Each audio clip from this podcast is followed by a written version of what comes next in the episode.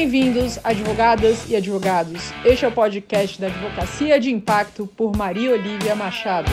E aí, Fê, tudo bem tudo bem. você? Que alegria fazer essa live com você. Obrigada por ter aceitado o meu convite. Eu que agradeço o convite.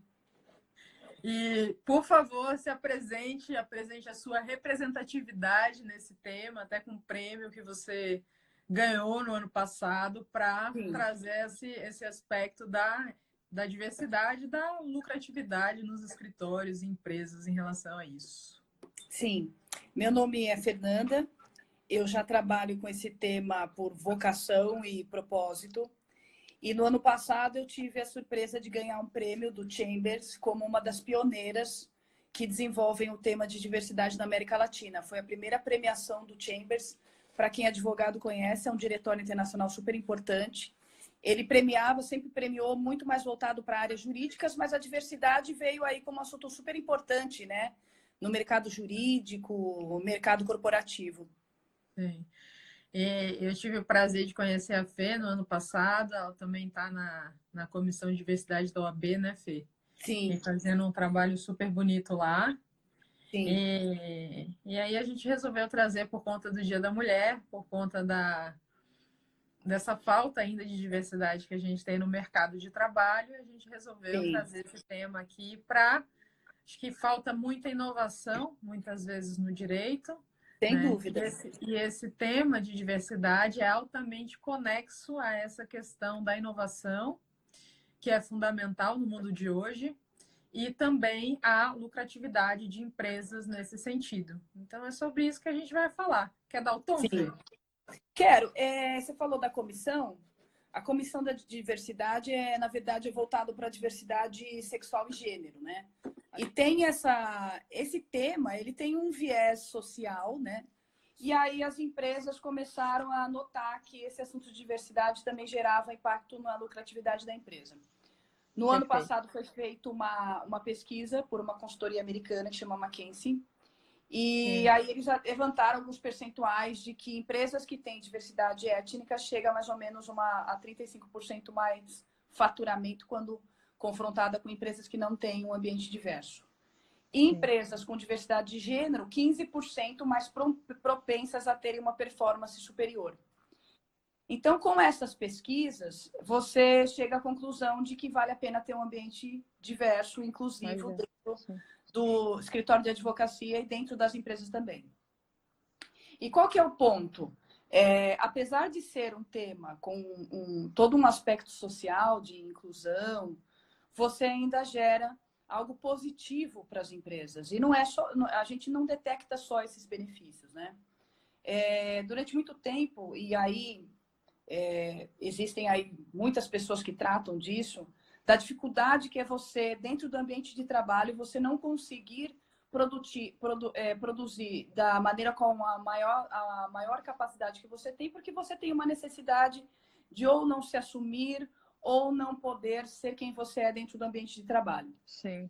Então, se chegou à conclusão ainda que dentro desse ambiente diverso, onde você tem a possibilidade de ser você mesmo, você consegue inovar, consegue ter mais criatividade e maior produtividade. Porque dentro de um, ambi de um ambiente inclusivo, você tem um, um engajamento maior dos profissionais que, que, ocupam os espaços ali. Então, assim, o benefício de você ter um ambiente diverso não tem, eh, não, não se... Não tem preço. Não, Não tem preço. Não, não tem, não é só faturamento, Opa. né? Não Desculpa, só- não caiu é só meu celular aqui. Sim. Não, e eu acho assim, né, que é, é provado que quando você consegue de fato ter, porque a diversidade, eu acho que primeiro precisa desmistificar a diferença entre diversidade e inclusão, né? Sim. A diversidade é você colocar um número de pessoas diferentes na sua empresa. E isso é uma coisa que a gente tem visto, especialmente na advocacia, eu tenho visto vários lugares com é, com esse tipo de iniciativa, de comitês e tudo mais voltados para isso. Agora, a inclusão é de fato quando aquelas pessoas elas se sentem como parte daquela Exato. organização, que ela, como você falou, elas podem ser serem, elas podem ser elas mesmas, elas não Sim. precisam se esconder de nenhuma maneira. Então, é, esse é um ponto que traz um diferencial muito grande. Diversidade, ela não é só uma questão de inclusão é, numérica, né? Você também tem que gerar ali um ambiente onde essas pessoas consigam evoluir, desenvolver na carreira e, e se manter dentro da empresa. E é, uma, é um maior desafio, talvez. É, eu, eu, gosto muito, Fede, tem um, um, documentário no Netflix que chama Explicando. E aí, esse documentário Explicando, ele fala da desigualdade salarial entre homens e mulheres. E eles trazem que o que as pesquisas mostram é que o, a grande é, disparidade salarial vem justamente por conta da maternidade.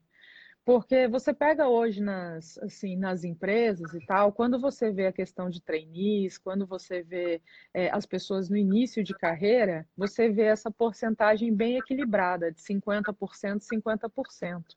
O problema é que a nossa sociedade ainda correlaciona muito essa questão de ter filho e do cuidado em relação à criança é, voltado para a mulher. E perfeito, tem mulheres que nesse sentido elas realmente querem. E, tá, e ok, se é esse o objetivo Sim. delas, a partir do momento que tem a criança se afastar do mercado de trabalho com o objetivo de é, estar mais com a criança e menos né, ligados à carreira, perfeito, não tem problema nenhum.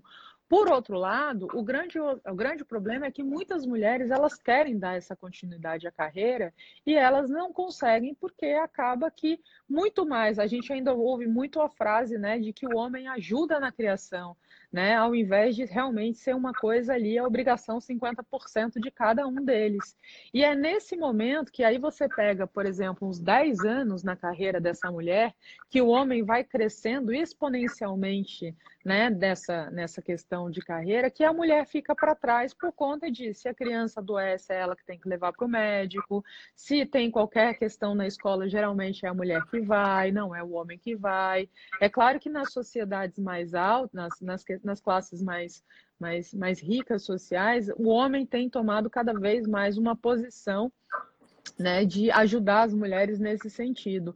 Mas nas sociedades, na, nas classes mais baixas, sociais e tudo, é tudo realmente que cai nas costas da mulher. E por conta disso, do aspecto de carreira, ela acaba tendo essa tripla jornada, o que acaba dificultando muito o desenvolvimento dela nesse aspecto, né? E eu Sim. vi a, a a Luísa Helena Trajano contando que na Magazine Luiza eles têm uma coisa que é chamada de, é, de cheque maternidade, um negócio desses, porque dá um dinheiro para qualquer pessoa que trabalha na Magazine Luiza, desde cargos mais baixos a cargos de altas lideranças, quando a, a, moça é, quando a mulher é mãe, para ela poder contratar uma pessoa para ajudá-la né, a cuidar da criança, porque ainda existem muito poucas escolas também né, que têm uma, é, a, o dia inteiro da criança estudando e tal, então a criança muitas vezes só fica meio período e a mulher não tem dinheiro para pagar uma babá. Né? O que isso também afeta essa questão da diversidade na empresa e da presença da mulher em cargos de liderança, né? É, então, esse, essa questão da licença paternidade é um tema interessante, porque a CLT, ela garante aí, junto com a Constituição Federal, apenas cinco dias de licença paternidade para os homens. Quando comparado com a licença maternidade, ela é assim, não tem comparação em termos de período e de divisão de responsabilidades, né? A gente chega até a falar que isso não é uma licença, é só uma justificativa de falta. Porque cinco dias é o momento que você não come. Muitas vezes o bebê nem saiu da maternidade, você nem conseguiu ainda registrar a certidão de nascimento. Então, é, existe uma dificuldade também, e aí eu digo por parte do legislador, porque a gente não tem uma lei que garanta uma, um, pelo menos uma licença paternidade, que não precisa ser o mesmo período, mas que, que justificasse uma, um, um engajamento maior do homem aí na, na criação do filho, principalmente nessa, nesse período inicial. Mas o que a gente tem é um movimento, é, talvez, da, das políticas das empresas em tentar aumentar um pouco essa licença paternidade para gerar uma coisa que a gente fala tanto e que é tão difícil, que é a equidade de gênero, né? Como é que você chega a ter uma equidade de gênero se a partir do momento que a mulher tem que se ausentar uma ou duas vezes do trabalho, quando ela volta, ela tem uma total situação de insegurança, né? Em termos de competição com o homem, e, e você voltar para um ambiente onde as coisas podem ter mudado. Então, é, existe essa necessidade também de equiparar um pouco esse direito, né? Até porque, até, é, é até interessante, existem empresas com essa política, só que de maneira facultativa. E aí os homens muitas vezes escolhem e optam por não ter e não gozar da licença paternidade. Então, você vê que existe um movimento, às vezes, até da empresa em inserir esse contexto, mas o homem muitas vezes não, não quer é, e acha que quando voltar pode ter qualquer tipo de prejuízo na carreira. Então, eu ainda acho que o judiciário cumpre bem esse papel aí de suprir essa omissão do legislador. Em muitos aspectos, a gente não tem uma licença paternidade nem pela construída pela jurisprudência, não tem lei que garanta um, algo mais né, benéfico, mas eu acho que a gente tem um movimento para isso, tem alguma, alguns projetos de leis interessantes sobre esse assunto, mas nenhum ainda chegou a, uma, a vias de fato. Você sabe que os é, dois países do mundo é, estão bastante adiantados nesse sentido, né? Ruanda, pelo massacre que houve em 1994, que as mulheres não tinham qualquer, um país extremamente é, pobre, que as mulheres não tinham qualquer direito lá, só que aí houve um massacre do ano para o outro, mais de 800 mil homens né, morreram e precisaram das mulheres ali assumindo cargos dos mais diversos, até é, trabalho em polícia, trabalho militar e tal. E aí elas começaram, de fato, também, aos poucos, a assumir cargos políticos e né, veio a primeira é, governadora e, e, e, por aí vai, trazendo uma legislação que passou Sim. a igualar, de fato, a posição de homens e mulheres, né, nos mais diversos sentidos, instituindo multas fortes a empresas que traziam qualquer tipo de discriminação nesse sentido. Então, houve realmente uma grande mudança social no aspecto, porque senão o país simplesmente ia deixar de existir se isso não acontecesse. E o outro foi a Islândia, que em 1975 Sim as mulheres que tinham cargos, é, desenvolviam trabalhos só é, muito operacionais ou artesanais, todas elas foram para a rua e deixaram de trabalhar, né, é, gerando um, um caos social, porque simplesmente era super necessário o trabalho delas, e aí, por conta disso, começaram a rever as políticas. Em 1980, se eu não me engano, acho que é 1980. A primeira mulher presidente foi eleita, né, lá na Islândia, e eles, com relação à licença paternidade, o que eles fizeram foi instituir a licença paternidade de seis meses, igual às mulheres, só que uma licença para o homem que é obrigatória. E aí, por conta disso, é, hoje em dia, a diferença salarial entre homem e mulher é muito baixa e a questão também de ocupação de cargos de liderança muito diferenciada por conta dessas políticas que eles instituíram lá. A grande questão disso e o grande medo é porque para grandes empresas esse não é nenhum problema, né? Quando um funcionário, o colaborador, ele precisa sair, ela consegue, a, a empresa consegue fazer uma ajeitar essa situação de uma maneira muito fácil. Agora, eles também têm que ter esse cuidado em relação ao pequeno empresário, né? Porque Sim. se ele fica, por exemplo, sem funcionário homem, funcionário mulher e tudo mais, o que, que acontece? Então são assim, são questões que eles também estão revendo, porque o objetivo é ajudar, incluir e ajudar na, na lucratividade, não prejudicar ninguém. Então são pontos interessantes para se trazer aí em relação a esse assunto.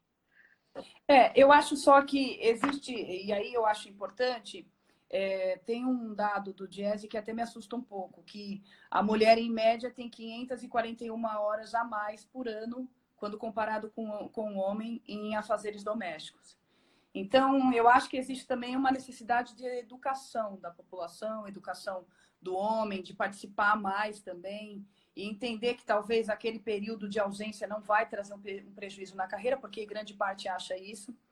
E existe uma, uma pesquisa também que foi feita que muitas mulheres param a carreira quando tem o segundo filho, quer dizer, vai ficando cada vez mais difícil, né? Sim. Então, é, isso é até um desafio para nós, mulheres. A necessidade da gente também poder ter uma carreira de sucesso, alcançar os cargos de liderança, sendo mãe e tendo uma família, e é isso. É, aproveitando até que a gente está no, no Insta da comissão, a gente também tem um desafio enorme, que é a inclusão da pauta LGBT e a incluir as pessoas trans. E só antes particular... de passar, antes, Fê, Fê, antes de passar essa falta, só queria falar do Fernando aqui, que ele fala, exato, fé e inclusão precisa ser real, qualitativa e não somente para cumprir uma política. E ele fala também: não adianta a mulher ocupar um cargo de liderança se não é respeitado ou se existe um cargo máximo para ser ocupado por mulheres, ou se ela precisa se adequar a um padrão masculino para ocupá-lo. Então ele traz isso e é verdade, a mulher não tem que se masculinizar, né? Sim, Ou ser dúvida.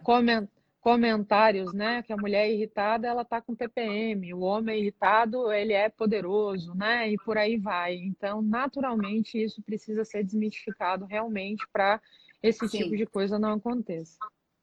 É, tem até algumas experiências que vieram de fora, que é quantas vezes a mulher é interrompida numa reunião, é, o momento em que um homem paralisa uma Isso. reunião para falar alguma frase imbecil, e aí ele fala, olha, mesmo tendo uma mulher aqui... eu-" Então, assim, existem coisas no dia a dia da- do mundo corporativo que precisam ser melhorados, né?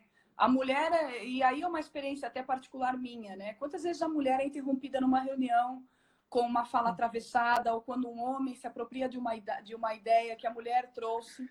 Então, a gente tem isso ainda muito enraizado, a, a nossa cultura é machista, né? Mas existe Sim. um movimento importante aí, e eu acredito muito que as mulheres têm cada vez mais se posicionado, ocupado os lugares de liderança. Existe muita necessidade da gente ter também mulheres envolvidas na política, é, Sem que é um ambiente extremamente machista. É, então, acho que a mulher tem que ocupar os espaços dela dentro da sociedade.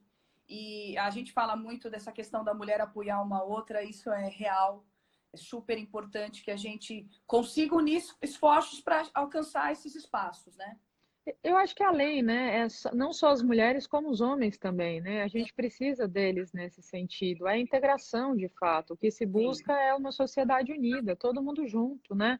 Não somos É. nós contra eles ou eles contra, contra nós. Somos todos juntos realmente fazendo uma sociedade mais inclusiva, mais lucrativa, mais equilibrada, melhor, né? Uma sociedade equilibrada é uma, uma sociedade com maior diversidade, é uma, é uma sociedade equilibrada que funciona muito melhor, né? Sim.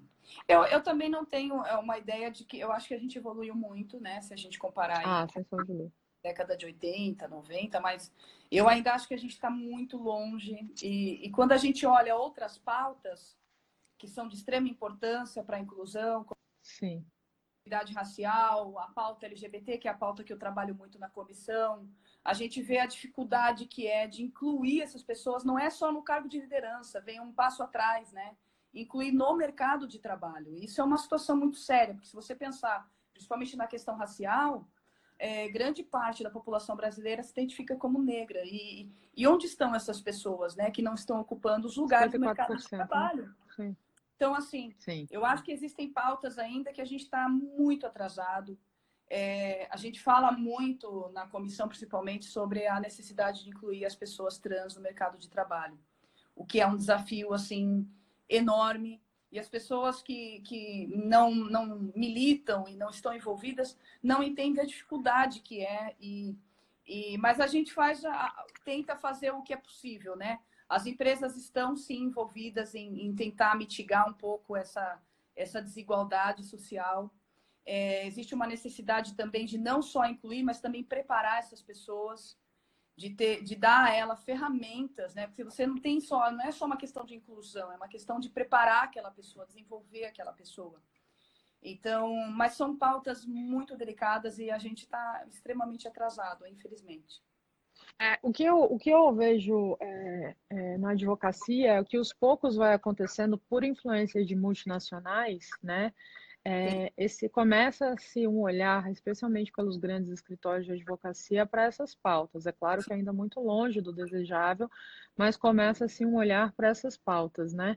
E aí tem coisas que vão sendo implementadas nas grandes empresas que eu acho super interessantes, né? Então, assim, você tem iniciativas que empresas como Nubank, a Nubank, a GE, Cargill, dentre outras, estão adotando que se chama contratação às cegas. Você já ouviu falar disso, Fê? Sim, sim. A contratação às cegas é um negócio excepcional, porque assim, o que, que ele pega? Pega nessa contratação, tira todos esses dados que são é, mais sensíveis para qualquer tipo de discriminação. E acho que vale a pena também falar sobre essa questão do que a gente fala assim, ah, eu não sou preconceituoso, olha, eu queria te, ou pelo menos eu não julgo, julga. Né? E eu acho que é importante também falar sobre essa questão de vieses inconscientes. Mas em relação à, contratação às cegas, o que é interessante é isso: a pessoa vai, grava esse vídeo, né? Que é um vídeo que é a voz não não é não é possível se identificar se é homem ou se é mulher, né? Aquela aquela imagem que quando a gente vê na TV que está aparecendo alguém que não pode ser é, descoberto quem é aquela pessoa, a identidade precisa ficar preservada, então é feita assim. E a pessoa ali faz aquela, né, um discurso sobre suas habilidades, sobre suas competências, etc e tal. E a partir disso, quando o, o, o recrutador, né, sem saber quem é a pessoa, sexo, nada, né, não tem nenhuma ideia de quem é aquela Sim. pessoa que está ali do outro lado ela aprova aquilo ali que ela ouviu, a partir desse momento, de fato, aquela imagem é revelada para a pessoa. E quando ele aprova aquilo ali, não pode voltar atrás, né? Essa é uma das metodologias. Outras metodologias estão sendo feita, feitas por inteligência artificial e por softwares nesse sentido.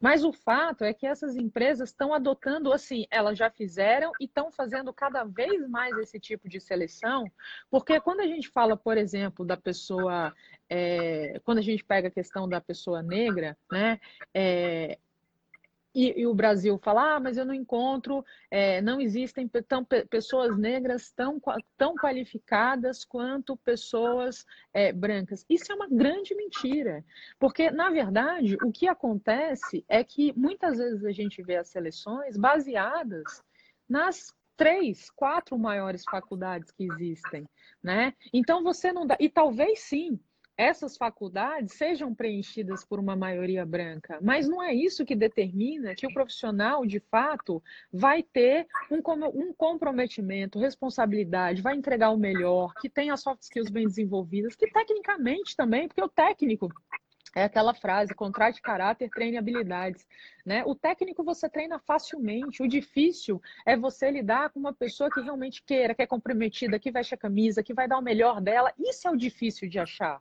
Né? Na semana passada, é, a, gente, a gente perdeu Jack Welch, um dos grandes né, nomes da administração no mundo, que é justamente da GE. E ele fala que é, nesse, nesse grau de pessoas, a gente tem as pessoas 70, 20 e 10%. As pessoas 10%, as pessoas 70 são aquelas pessoas medianas, medíocres que você vai ter na sua organização.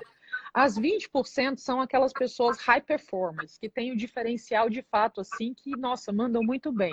E que 10% são pessoas que performam mal, que não performam muito bem. E aí ele fala que esses 10% das pessoas, de fato, não tem muito jeito, você tem que demitir. Agora, esses 20%, não, assim, não existe qualquer é, identificador nesse sentido, que só porque a pessoa veio das melhores faculdades, ela vai ter né, esse, esses 20% Sim. de performance, porque as competências comportamentais faz, fazem um diferencial fantástico.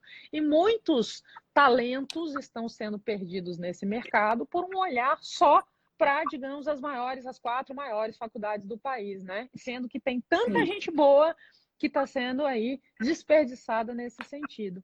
Estou aqui o Fernando, grande Fernando, presidente da Comissão de Coaching Jurídico da nossa OAB São Paulo. Que bom te ver por aqui. Vamos, vamos. Que bom que você está assistindo e gostando, Fernando. Fico muito feliz. Vamos lá. Eu, eu, acho que tem um ponto é, que você mencionou, é verdade. Existem empresas fazendo esse processo seletivo. Mas até me posicionando, eu sou uma pessoa que eu, eu sou a favor das cotas. E ah, aí, sim eu acho que as cotas ela, ela serve para gerar representatividade, né? Porque quando você fala de representatividade, você também tem que partir do princípio que essas pessoas é, existe uma diferença de privilégios e educação e tudo que se formou no aspecto social. Então, eu até converso muito com uma empresa e a empresa ela tem essa questão de cotas. Eles têm cota para mulheres e quando há um empate, essa questão da vulnerabilidade é um critério de desempate. E eu achei muito interessante. É, quando a gente fala de cota, a gente fala de vulnerabilidade, né? E vulnerabilidade, ela pode, eventualmente, a gente espera que um dia seja suprida essa vulnerabilidade dessas pautas, né? Mas até que isso aconteça, eu acho que existem essa questão, as questões das políticas afirmativas que geram inclusão, que geram representatividade, e a gente precisa delas. Eu sei que existem pessoas que criticam as cotas, mas eu acho que isso é um processo que acelera essa inclusão. É, e a gente aqui, infelizmente, a gente tem uma desigualdade social muito grande no Brasil. Então, como que você fala de inclusão e igualdade se as pessoas não têm as mesmas oportunidades, né? não têm os mesmos privilégios? É... Você já parte, a partida da, não é a mesma, né? Então, assim, Sim. é uma situação um pouquinho delicada. Mas eu, eu, eu não sei sua opinião, mas eu sou a favor das cotas, inclusive não só com relação à questão racial. É, eu sou super a favor também, né? Assim, você você não ter cota, é você colocar, digamos, um, né, um, duas máquinas, um Fusca e uma Ferrari tentando competir para bater o ponto ali. De fato, tem que ter. Uma vez, falando sobre cota, para entender melhor esse, esse viés, e claro, em primeiro lugar, a cota não é para sempre, a cota é para um período para você, ah. de fato, fazer essa mudança, né? E não ser para sempre, porque para sempre você não desenvolve as pessoas. Mas teve uma vez que eu fui num evento fantástico que uma das pessoas que estava no painel do evento era sobre liderança e era sobre essa questão de inclusão e diversidade. E era a CEO da Schneider, que era uma mulher, né, engenheira e tudo mais. Um grande diferencial nesse sentido, até porque a gente sabe que é, existe um incentivo aos homens na questão da matemática, né, das, das ciências exatas e da mulher para tudo que envolve o cuidado, coisa que a ciência né, mostra que realmente não tem nada a ver em termos de inteligência nesse sentido, que o homem tem uma maior inteligência matemática ou ao contrário, né? Os dois podem performar muito bem, inclusive as meninas acabaram de bater os homens numa, numa Olimpíadas, né? Voltadas para isso aqui no Brasil, a turminha adolescente. Então, aí a, a CEO da Schneider estava falando assim, gente, tem cotas na minha empresa. Eu sou super a favor disso. Agora, você imagina o que, que é, às vezes, eu encontrar uma mulher engenheira para eu botar para dentro.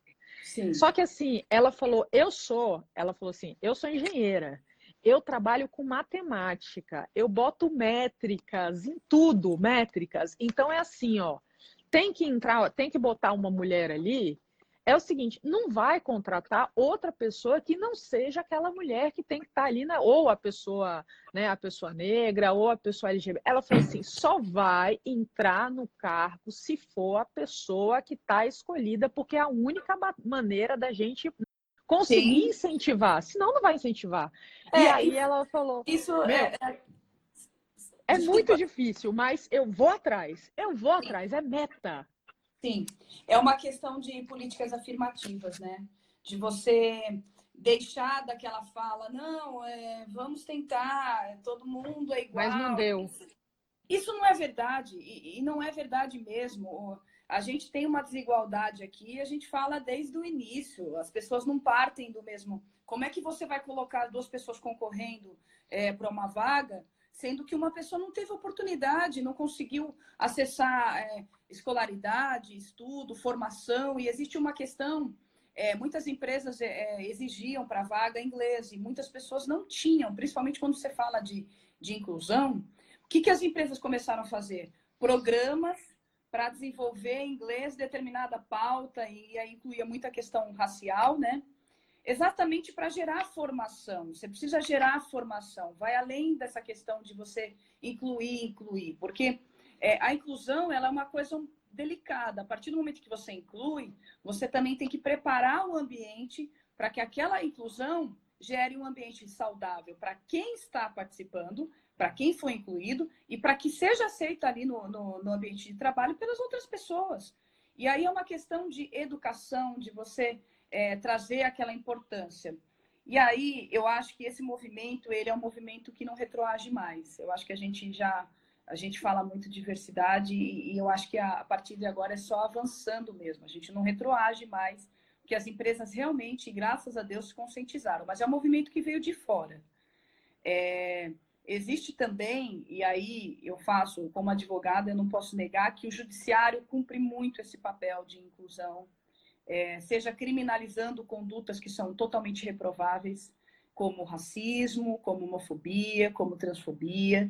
E aí, infelizmente, a questão da legislação não, não andou na mesma velocidade, mas a gente teve um judiciário que foi, é, que supriu essa omissão, então, acho que a gente está num momento muito bom é, de desenvolvimento social, de mentalidade, de conscientização. E aí, às vezes, as empresas falam de inclusão, os escritórios falam de inclusão. Acho que existe um passo atrás de conscientização. Vamos entender a importância disso, né? Vamos entender por que, que isso é importante. É... E aí existe uma questão. Um dos benefícios da inclusão e da diversidade é a percepção da marca. Então, quando você tem um ambiente diverso, você conversa com todas as pessoas, você consegue alcançar a população como um todo, né? Quando você é uma empresa de cosmético, você não pode ter muito, o exemplo é muito claro, né? Empresa de cosmético que tem produz uma base. Você não pode ter uma base só para pele branca. Você precisa entender o público que você está se comunicando, né? Então, você gera a Barbie, que foi uma iniciativa super bacana. Então, assim, existe uma necessidade também de melhorar essa percepção da marca, seja em escritório de advocacia, seja empresa. E o público, eu acho que assim, é muito interessante que as pessoas estão muito ligadas nisso, as pessoas estão prestando atenção, né? É, Mais do que a gente imagina. Mais do que a gente imagina, as pessoas estão reprovando, isso que é muito legal, rejeitando posturas que antes eram passadas despercebidas ou aceitáveis, né? Eu tive, o Matheus falou, eu tive o prazer de tirar uma foto com a Emil Machado, eu trabalho aqui na OAB de Osasco. Ah, Logo em breve vamos ter um outro evento aí perto e quero ver você. De novo, torço para que isso aconteça. É, eu acho que nesse sentido é, é, é interessante é, abordar o fato de que é, é, começa, tudo começa num movimento. Cultura, quando a gente fala de cultura, é de cima para baixo, né? De baixo para cima a gente está falando de motim, né? E revolução. E, e quando você tem as grandes empresas trabalhando nesse sentido e vetando a contratação, por exemplo, de escritórios de advocacia, né, dia desses eu estava com uma cliente que aí ela estava me falando que a empresa perguntou quais eram as ações do escritório em relação à, à diversidade. Ah, não, é, é, o que que fazia, né, em relação à, à diversidade, a políticas sociais e tudo mais? Ah, não, a gente a gente doa cestas de é, cestas no Natal para um orfanato e tudo mais. E aí a, a, o pessoal da multinacional pegou e ficou meio chocado, assim, tipo, o que, que eles estão falando, né? Eles não sabem nem do que que, do, do que, que eu estou tratando nesse sentido, né? E aí falou, não, não, mas eu estou falando de, de políticas de, de inclusão no seu escritório e tal. Aí o, o dono do escritório ficou meio parado, assim, sem saber o que responder. E aí a advogada é, no caso trabalhista também, como você, pegou e falou: não, a gente tem aqui no escritório, tem pessoas LGBTs, a gente também tem é, algumas é, mulheres que estão em cargos de liderança e tudo mais. Sim. E aí a empresa pegou e falou: ah, então tá bom, que bom, né, que vocês têm, então vamos continuar a conversa. Então, esse tipo de coisa está acontecendo. As gerações mais novas também estão cada vez mais preocupadas nesse sentido. Eu vejo também muitas vezes, por exemplo, clientes minhas é, que quando elas vão para uma entrevista no escritório de advocacia e perguntam coisas do tipo, ah, você tem interesse de ter filho, né, e tudo mais, você vai ser mãe nos próximos próximo ano, alguma coisa nesse sentido, já voltam para mim no sentido, hum, Olivia, não gostei da cultura, né, me Sim. perguntar, então estão começando, começando a ter essa rechaça a esse tipo de comportamento que eu acho que ensina isso é importante. Então, eu acho que dos dois lados, né? Você vem estabelecendo uma cultura de grandes empresas em relação aos escritórios, e quando você transforma os maiores, naturalmente isso vai impactando para os menores, porque eles acabam sendo modelos para muitas, para modelo para muitas coisas. E também, do outro lado, a turma mais jovem, a geração mais nova, que também não está aceitando algumas coisas nesse sentido. Hoje, eu passei por uma questão de uma cliente que a sócia dela, ela está passando por um processo de entrevista, a sócia que vai contratá-la tinha virado para ela e falou assim, olha, se você vier grávida, eu não me importo, você fique tranquila em relação a isso. Só que a sócia foi conversar com os outros, com outros dois sócios e falaram para ela que é, se ela engravidasse, assim, ou ela se comprometia pelo menos não engravidar no próximo ano, ou é, realmente ia ser complicada a ida dela para o escritório, né? E, e assim, é, é, é, complicado a gente ouvir esse tipo de coisa, porque isso não é posto. Se o cara, né, se o marido dela lá tivesse tendo esse filho, essa mesma coisa, estivesse grave e tal, não, isso não seria uma questão nunca numa entrevista. Né? Sim. Eu acho só que eu, é interessante a gente realmente ter uma intolerância a essas, esse tipo de situação, né? Porque esses processos seletivos onde existia mesmo essa pergunta, olha, mulher, quando você vai ser filho, quando você vai ter, vai ser, vai ter filho, isso a gente tem que rejeitar. E, é, e eu acho que existe uma, uma questão é. muito importante psicológica, é que existe um estresse muito grande para você ser quem você não é e vestir uma máscara todo dia quando você vai para o trabalho. Então, esse estresse gerado pela necessidade de você ser uma pessoa que você não é no ambiente de trabalho, gera todo o impacto na tua produtividade. Por isso que eu acho que também existe a necessidade das empresas permitirem que os seus colaboradores possam ser eles mesmos. Ser o sonho de ser mãe, e, e aí é, não faz nenhum sentido você gerar um obstáculo para aquela mulher ocupar um espaço importante na empresa porque ela quer ser mãe ou tem essa, esse plano, né? E é, concordo plenamente. Eu acho que vale a pena tratar sobre essa questão do viés inconsciente, né? Porque assim, é, as pessoas precisam entender. Ah, a gente não julga o livro pela capa, julga sim, julga sim. sim. Por quê? Porque sim. o nosso, a função do nosso cérebro é preservar a nossa sobrevivência. É para isso que o nosso cérebro existe assim no máximo grau. Qual que é a função número 10, assim, né? Mais importante do nosso cérebro, preservar a nossa, é, a nossa sobrevivência. Então, a gente está sempre julgando tudo aquilo ao nosso redor. Não tem como não julgar. Então, se você, por exemplo, está na rua e aparece né, uma, uma pessoa caminhando na sua direção com com bastão na mão, com uma cara de mal, você vai sair correndo. Você não vai falar, ah, tranquilamente, não, eu não vou julgar. Não vai julgar, né? Imagina, você vai sair correndo que nem um maluco. É, se, se você vê, por outro lado, uma pessoa tá segurando esse mesmo bastão, mas está se divertindo, está com uma cara ouvindo música, não está nem aí, você vai falar, ah, tranquilo e tudo mais. Então, isso acontece também nos nossos preconceitos, né? Os nossos preconceitos, a nossa forma de julgar os outros está muito ligada a, a onde a gente foi criado, né? A família que a gente teve, as relações sociais que a gente, aquilo que a gente ouviu na nossa vida inteira, que muitas vezes a gente nem tá ligado que a gente ouviu aquilo e que aquela coisa tá tão lá dentro, tão impregnada que a gente acha que a gente não julga, mas julga sim. Então, essa questão aí, eu entro no meu lado coach, né, Fê? É, que é a questão do autoconhecimento mesmo, de você começar a se olhar nesse sentido. E uma recomendação, acima de tudo, que eu deixo é se conectar. Se você tem preocupação com esses temas, você precisa se conectar com essas pautas e ouvir essas pessoas. Né? Certa vez eu fui para um evento. Aliás, nem, nem vou para. Enfim, tá bom. Eu fui para um evento no Rio de Janeiro, que era de mulheres e tal, só voltado para mulheres é, relacionadas à área do direito.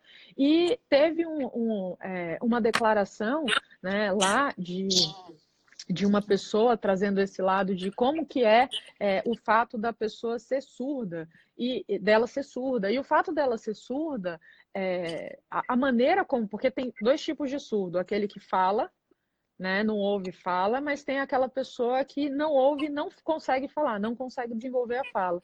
E para essas pessoas a linguagem dos sinais ela é muito é a mais ensinada é a primeira língua da pessoa. A primeira língua da pessoa não é o português é libras. A maneira de você escrever Libras é diferente da forma que você escreve o português. Então, a depender de como você escreve o português, a, a mensagem que é passada para aquela pessoa que tá, foi alfabetizada, digamos, em Libras, ela não entende.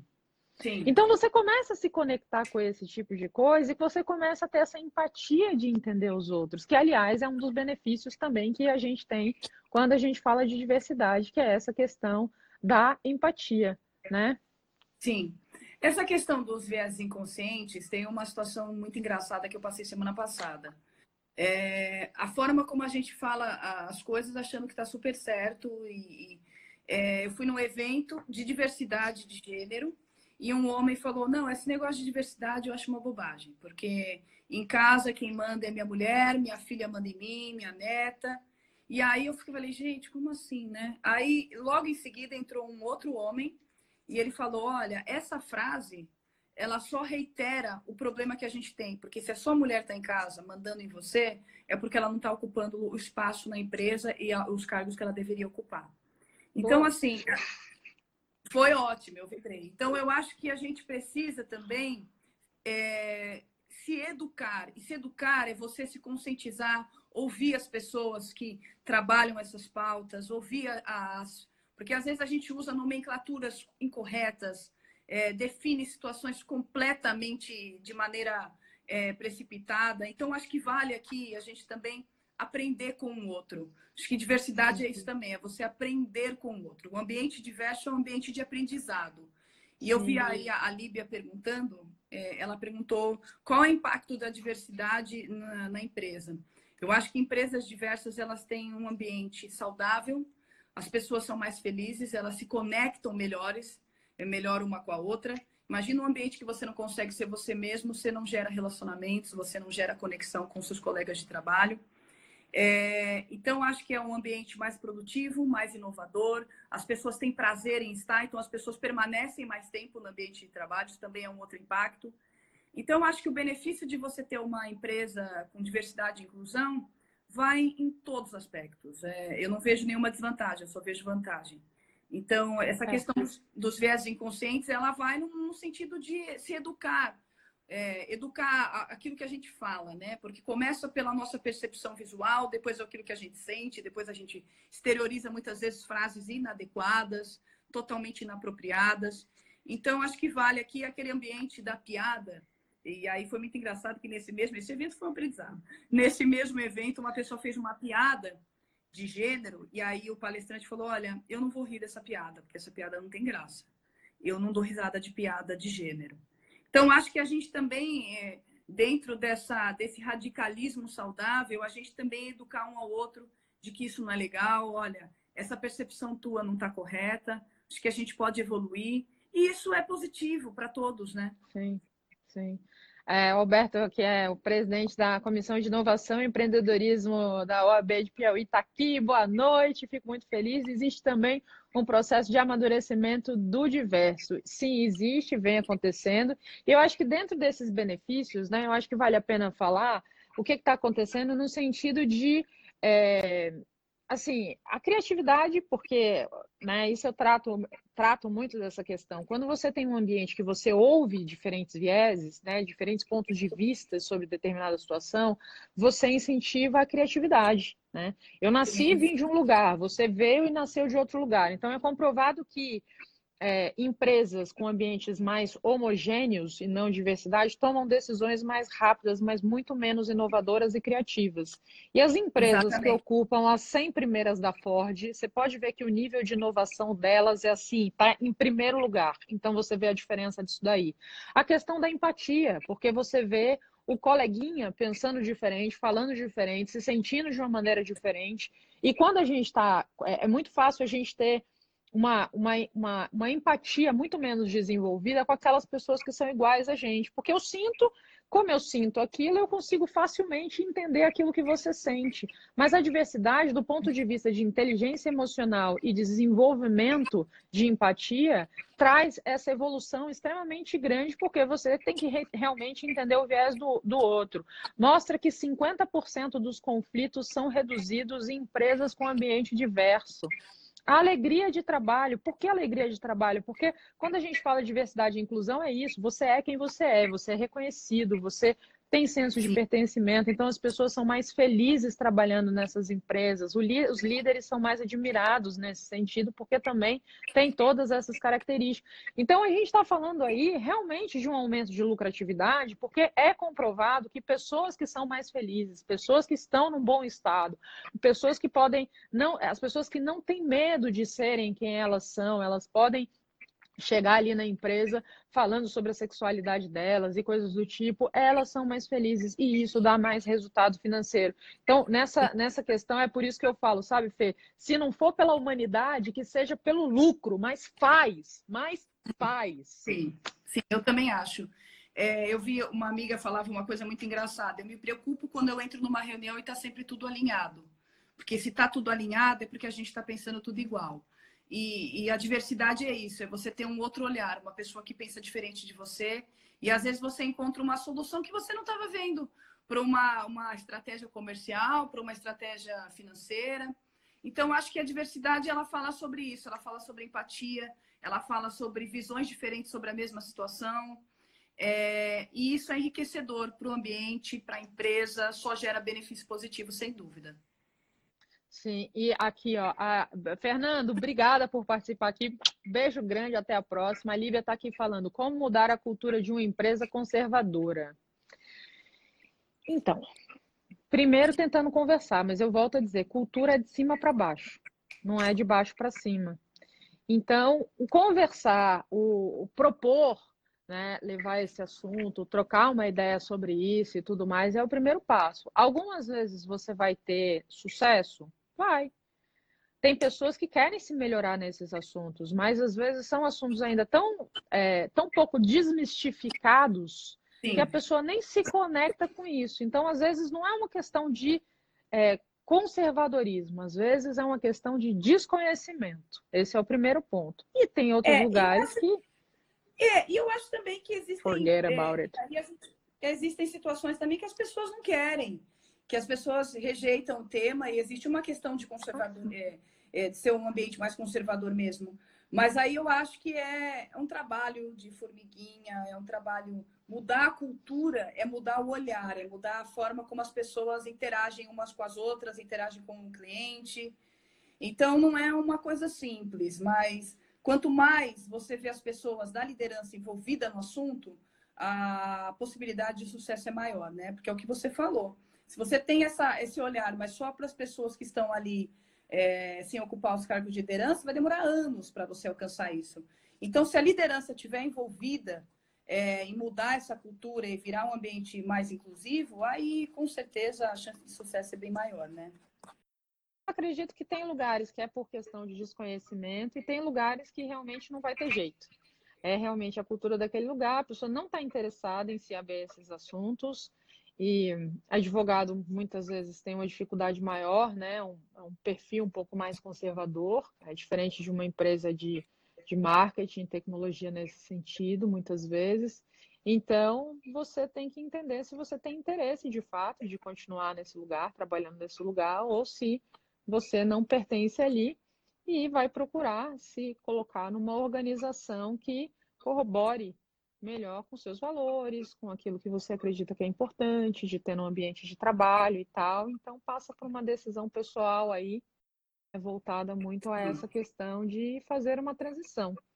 O que eu recomendo dentro disso, aí é o meu lado, do que eu trabalho, transição de carreira, não abandone o seu emprego por conta disso, a exceção de você estar sofrendo alguma coisa mais grave, um assédio sexual, um assédio moral, alguma coisa nesse sentido, tá? Um ambiente tóxico que tá te fazendo mal e tá te deixando doente.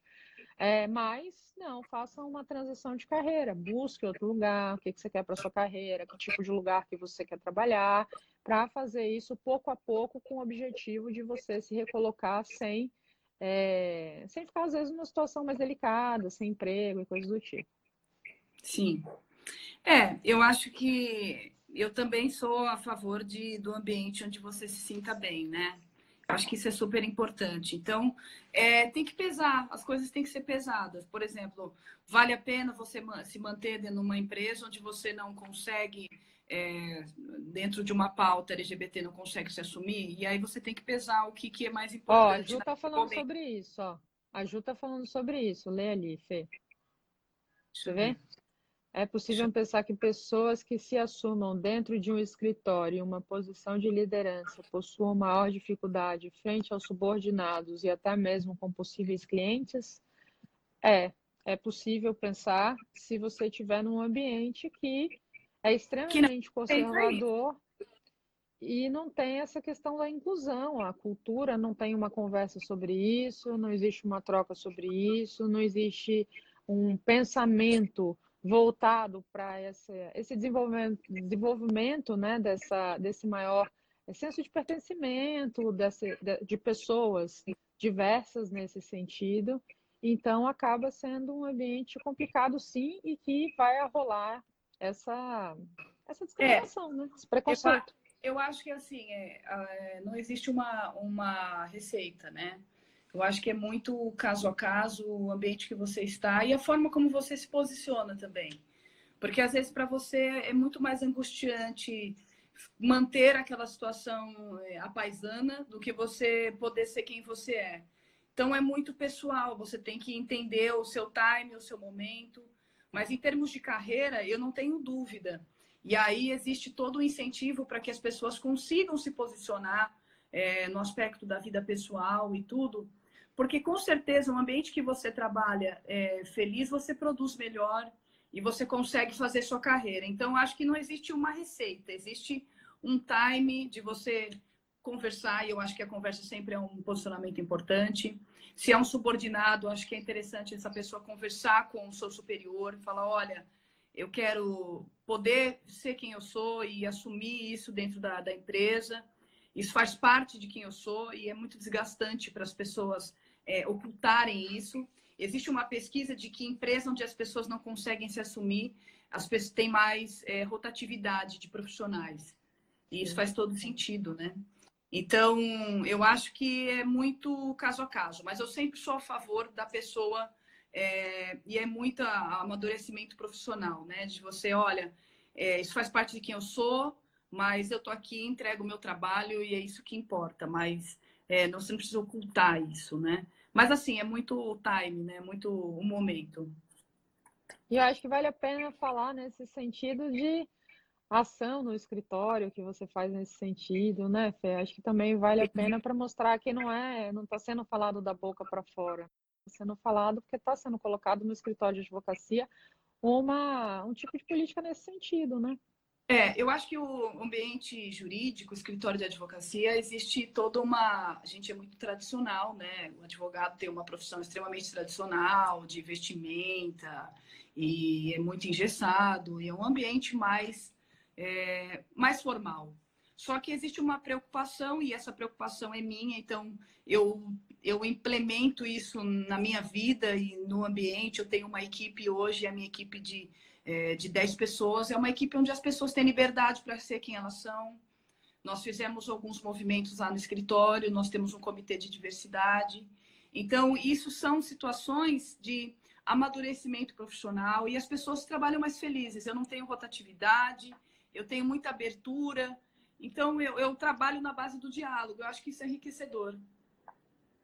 Não, isso é demais. E, e aqui, dentro de ações também, eu acabo não tendo é, colaborador que é coach e tal, mas acabo tendo pessoas né, trabalho financeiro, marketing e tudo mais. Eu também tenho na minha empresa uma pessoa que consideram o PhD, né, por Hungry and Desperate, que eu contratei de uma comunidade do Rio de Janeiro que trabalha na produção dos meus vídeos e faz um trabalho super bacana nesse sentido. Então, é uma maneira de, de incentivar a diversidade dentro de, das, das poucas pessoas, que não são muitas, que trabalham na, na minha empresa. Então, é, são as políticas que a gente faz aí nesse sentido, para não ficar só da boca para fora. É, eu ouvi uma, uma vez uma frase que fez muito sentido para mim. É não tem como falar de diversidade e não gerar qualquer tipo de desconforto. Hum, se a gente fala de diversidade, algum desconforto vai, vai causar, seja no, é, na liderança, seja no subordinado, seja uma pessoa que não, que não sabe lidar com aquela situação, mas precisa ser falado. A gente precisa continuar avançando, né? Não é um tema que a gente pode, a partir de agora, ah, vamos deixar para lá. Eu acho que a gente precisa avançar nesses temas, eles estão cada vez mais importantes é, mas sabendo que vai gerar desconforto, não tem como, né? Você falar de, de pautas que você está movendo é, todo um histórico, e, e, existe uma história de racismo estrutural, e aí a situação é, é muito complicada, mas precisa ser falado, precisa ser falado, a gente precisa falar desse assunto. Sim. A Ju pergunta aqui, mas mesmo considerando um escritório inclusivo, como se posicionar frente aos clientes? Eu enxergo que, em primeiro lugar, se conversar no escritório para entender como se o escritório se posiciona nesse sentido frente aos clientes, né? Porque geralmente quando são escritórios inclusivos, é, em geral, se os clientes trazem qualquer tipo de discriminação nesse sentido, não é bem o tipo de cliente que o escritório busca, né? Ter é. para ele. Então, é que, você tem um, um cliente, isso é comum. Às vezes você tem um cliente e é, muito mais velho. É, existe uma questão de conflito. Ou você vai analisar, né? É, existe uma questão de conflito de gerações e a gente também tem que entender essa, esse aspecto social, mas é, eu acho que isso ainda assim tem que ser natural. É, não é se posicionando de maneira bruta ou de maneira agressiva. Acho que esse posicionamento ele é natural e com é, quanto mais natural ele for, mais você vai conseguir se posicionar nos lugares, seja com e às vezes essa, esse posicionamento ele é tão natural e, e, você que vai entender se é necessário ou não, né? Exatamente. Tem que Também, ver se é uma. é necessário, né? Tem coisas da nossa vida pessoal que a gente às vezes fala, às vezes tem situações que a gente não fala, né? Aí vai ser da sua parte, da sua, do seu julgamento também naquele momento, valer, pensar se é válido falar sobre isso, se é importante, você precisa falar e, ok, se posicionar, como a Fernanda disse, de maneira natural. Eu tenho clientes nesse sentido que, que, é, que são LGBTs, e aí, quando perguntam, aí a pessoa fala naturalmente, comenta a respeito. Se não, não pergunta, não. É, não precisa virar como... um tema da reunião, né? É, eu acho que é um tema que tem que surgir com naturalidade, né? Você não vai olha, eu queria paralisar, parar a reunião aqui para dizer que não faz sentido isso, né? Eu acho que a maturidade profissional, ela vai te, ela traz esse posicionamento de maneira leve e natural, sem que aquilo seja afronte ninguém, não, afinal não é esse o objetivo, né? Sim. Mais alguma coisa, Fê, que você acredita importante falar sobre esse tema? Ai, é tanta coisa, é tanta informação. ah, a gente trabalha a pauta, é, apesar de eu ser advogada e, e, e, a minha, o meu principal objetivo sempre é a área de direito do trabalho, que é a minha especialidade, a diversidade ela sempre surge como um plus, né? E um plus que acabou se tornando super importante para mim. E eu acho que diversidade também conversa com o direito do trabalho, porque você evita um ambiente assediador e, e você consegue também ter um ambiente mais é, harmonioso. Então, mas eu acho que assim é um assunto importante. Não tem, a gente não vai conseguir mais retroagir nessa pauta. As empresas estão falando muito sobre Sim, isso. Tenho certeza. Empresas, escritórios, essa é uma pauta cada vez mais importante. Acho que não dá para amanhã você pegar uma receita de bolo e falar agora meu escritório é inclusivo, é diverso. Eu acho que você tem que fazer um trabalho de conscientização, tentar entender qual que é o time, quem são os seus colaboradores, é, quais são as dificuldades que as pessoas têm. Então, acho que é muito também da característica da cultura de cada escritório e empresa. Então, vai depender muito daquilo que você tem de ferramenta. É, por exemplo, uma surpresa super positiva. O escritório que hoje eu sou sócia, a, é, 70% do quadro de, de, de colaboradores são mulheres. E foi uma, inclusão natural. É, nós temos quatro, quatro sócias de área e as quatro são mulheres. Então, também foi uma inclusão natural.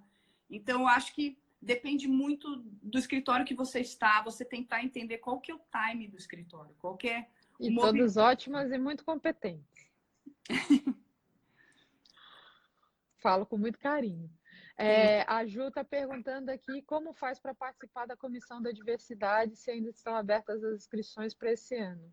Olha, é mais fácil do que eu imaginava até. É, você pode me mandar ou mandar aqui no próprio na, no, um direct aqui na e a gente inclui num grupo e aí é, existem reuniões, é, vários núcleos existe uma reunião que a gente chama reunião geral, que é uma reunião onde a gente conversa sobre tudo, e existem as, as, as reuniões dos grupos de trabalho. Mas é, é uma comissão que, para mim, faz todo sentido, porque a gente trabalha muito de maneira prática, a gente não fica no plano teórico. É, a gente faz, e aí um trabalho muito interessante foi feito pela comissão, com o apoio da comissão, que foi no Poupa Tempo, que foi um projeto de retificação de nome social e foi um trabalho muito bonito. Que legal. Pela comissão, no Poupa Tempo do. Eu esqueci o nome.